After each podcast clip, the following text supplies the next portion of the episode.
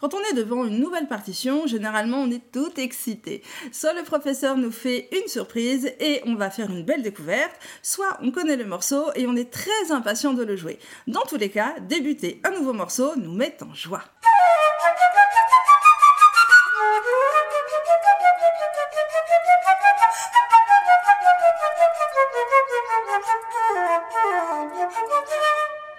Bonjour à tous, je suis Angélique du blog apprendre la de traversière.com. Bienvenue sur la chaîne pour apprendre des astuces simples et efficaces pour le plaisir de jouer.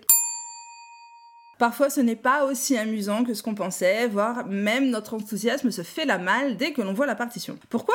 Parce que ça nous fait peur. Il se peut qu'il y ait trop de notes, il y en a partout tellement qu'on ne sait pas regarder. Parfois, ce sont juste les rythmes qui sont complexes, ou alors il y a des croches et des doubles par paquet. Après, ça dépend de votre niveau. Des fois, il y a même des altérations partout. Bref, quelle que soit la partition devant laquelle on est, à ce moment-là précis, nous faisons toujours une grande respiration. Et donc, alors qu'aucune note n'a été jouée, nous sabotons notre morale, notre enthousiasme. Il y a même une petite voix dans notre tête qui dit Ça a l'air compliqué, je vais pas y arriver. Tout cela, je le sais bien parce que je suis passée par là quand j'étais étudiante. Et donc, pour éviter de m'auto-saboter, j'ai mis en place une méthode de travail à la fois pour ne plus être perdu devant un morceau et surtout pour être efficace tout de suite. Vous devez étudier votre partition avant de la jouer. Vous devez effectuer un premier travail de ce que j'appelle à table avec votre partition. C'est-à-dire que vous vous asseyez avec votre partition, vous commencez à la lire note par note depuis le début jusqu'à la fin. Et là, vous allez l'observer. Vous allez regarder l'armure, le tempo, les rythmes, les différentes indications qui sont écrites sur la partition. Regardez aussi si vous montez dans la troisième octave ou alors si au contraire, vous allez dans les tons très graves. Comme ça, vous ne serez pas surpris. Si vous ne vous souvenez pas d'un doigté, écrivez-le en haut sur votre partition. Cela vous évitera de chercher dans d'autres cahiers ou de chercher mentalement ou de faire encore un faux doigté. Cela va vous faire perdre du temps et c'est complètement inutile. Autant l'écrire tout de suite, vous allez gagner du temps. Ensuite, avec un crayon à papier, vous allez essayer de repérer la structure de ce nouveau morceau. Observez les plages de silence s'il y en a, les phrases mélodiques, tout ce qui peut vous aider à trouver des éléments récurrents. De cette manière, vous pourrez écrire les premières respirations. Je sais que c'est pas toujours évident et que vous êtes nombreux à ne pas entendre la ligne mélodique quand vous la regardez. Mais encore une fois, plus vous pratiquerez et plus cet exercice vous sera facile. Maintenant que vous avez débroussaillé le terrain, vous allez pouvoir jouer votre morceau une première fois en entier. Et vous verrez alors que le déchiffrage sera plus facile que d'habitude, justement parce que vous aurez effectué ce premier travail en amont. Et vous devez néanmoins continuer le travail d'analyse, et vous devez le faire plus en profondeur. Vous pouvez donc découper votre morceau par section et repérer plus précisément les phrases musicales. À l'intérieur de ces phrases musicales, soyez attentif aux notes conjointes. Regardez s'il y a du chromatisme, des tiers, des quarts, des octaves.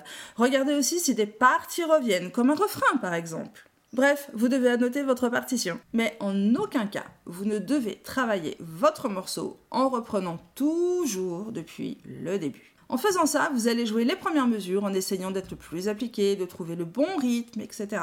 Et passer les premières mesures, vous allez reprendre au début, une fois, deux fois, et on arrive à la fin de la séance. Le lendemain, vous reprenez votre morceau, du début, toujours en vous appliquant pour que ces premières mesures passent mieux. Et oui, c'est vrai, c'est satisfaisant quand même. Puis vous continuez de quelques mesures et c'est à nouveau la fin de la séance. Encore le lendemain ou la prochaine fois, vous reprenez votre flûte, vous reprenez votre morceau, encore au début. Ça se passe comme ça, non? En faisant ça, vous n'arrivez jamais à la fin.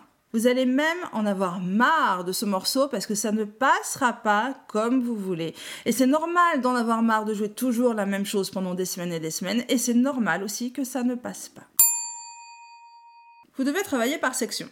Pour cela, vous devez repérer les endroits difficiles et les travailler séparément. Ça peut être déstabilisant, ça peut être rébarbatif, mais je vous assure que c'est un des moyens les plus efficaces pour ne plus faire d'erreurs et pour progresser dans votre morceau sans y passer des heures et des heures à chaque fois. Dernière astuce pour vous aider, écoutez votre morceau. Certains pensent que s'ils écoutent le morceau avant de le jouer, ils vont faire du mimétisme. C'est ce que moi j'appelle faire le perroquet. Mais il n'en est rien du tout. Écouter votre morceau fait partie du travail du musicien.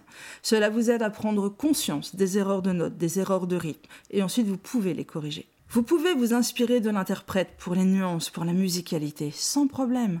Et ça ne veut pas dire que vous ne trouverez pas votre propre interprétation. Au contraire, grâce à ce travail, vous aurez le morceau dans l'oreille et vous pourrez mieux accélérer l'apprentissage et le jouer correctement. C'est un gain de temps. Vous l'aurez compris, pour débuter un nouveau morceau, vous devez y aller avec méthode. Si vous avez d'autres solutions pour débuter une nouvelle partition en dehors des astuces que je viens de vous donner, je serai ravie de les connaître. N'hésitez pas à partager votre expérience en commentaire. Je vous dis à très vite et d'ici là, bonne musique